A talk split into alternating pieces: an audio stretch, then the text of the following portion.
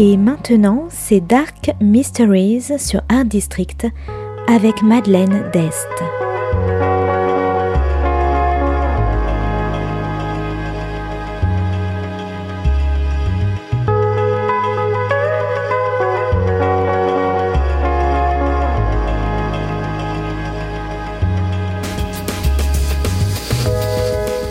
Welcome to Dark Mysteries, a book review show devoted to crime, mysteries, thrillers, and the dark side of human nature.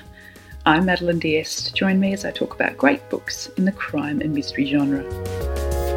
Today's book is The Good Priest by Tina Beattie, published by Matador Press in 2019.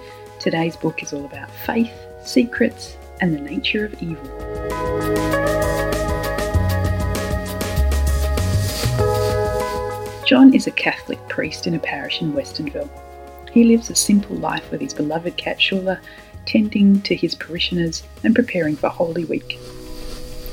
His regular parishioners are a small but devout lot, and each week he sits in confession and listens to their worries and provides absolution.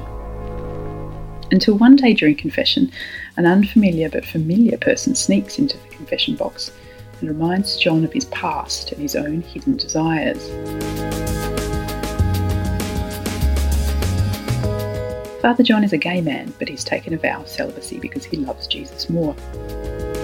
During his confession, the voice tells John he's about to commit a murder.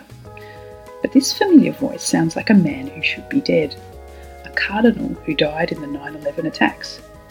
Is John being visited by a ghost? And then, when a series of ritualistic murders begin in Westonville, starting with local sex workers, the police start to look at the priests of the city, including John. But how can John explain that a ghost who knows John's secrets is responsible for the murders? And how can he keep the sanctity of the confessional but protect the women of his city?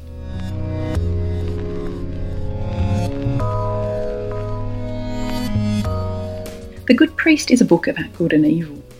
John is quite naive in his unwavering faith and love for the Catholic Church, despite all its wrongdoings surrounding him.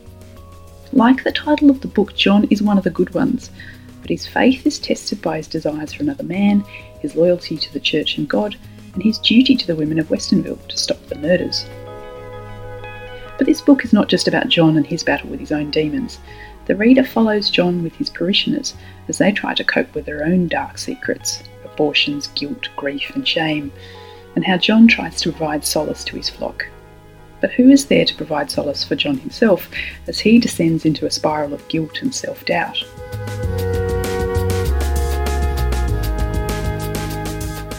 This book was both heartwarming and gut wrenching.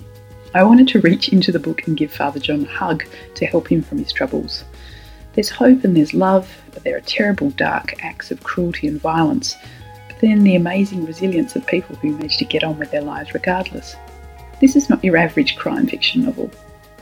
The serial murders, while a key part of the plot, are not front and centre. This is more a novel about wrangling with faith and secrets than a story about capturing the perpetrator. The characters, both John and his parishioners, feel very real with their flaws and their inner battles, and I came to worry about them as much as John did.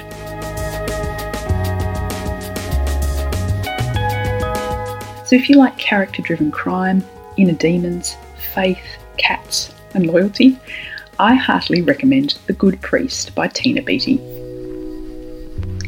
Thanks for listening to Dark Mysteries. If you have any feedback or want to say hello, you can contact me at Art District Radio by email at mde at artdistrict-radio.com. Or if you'd like to listen to past reviews, please go to artdistrictradio.com forward slash podcasts. And until next time, happy reading.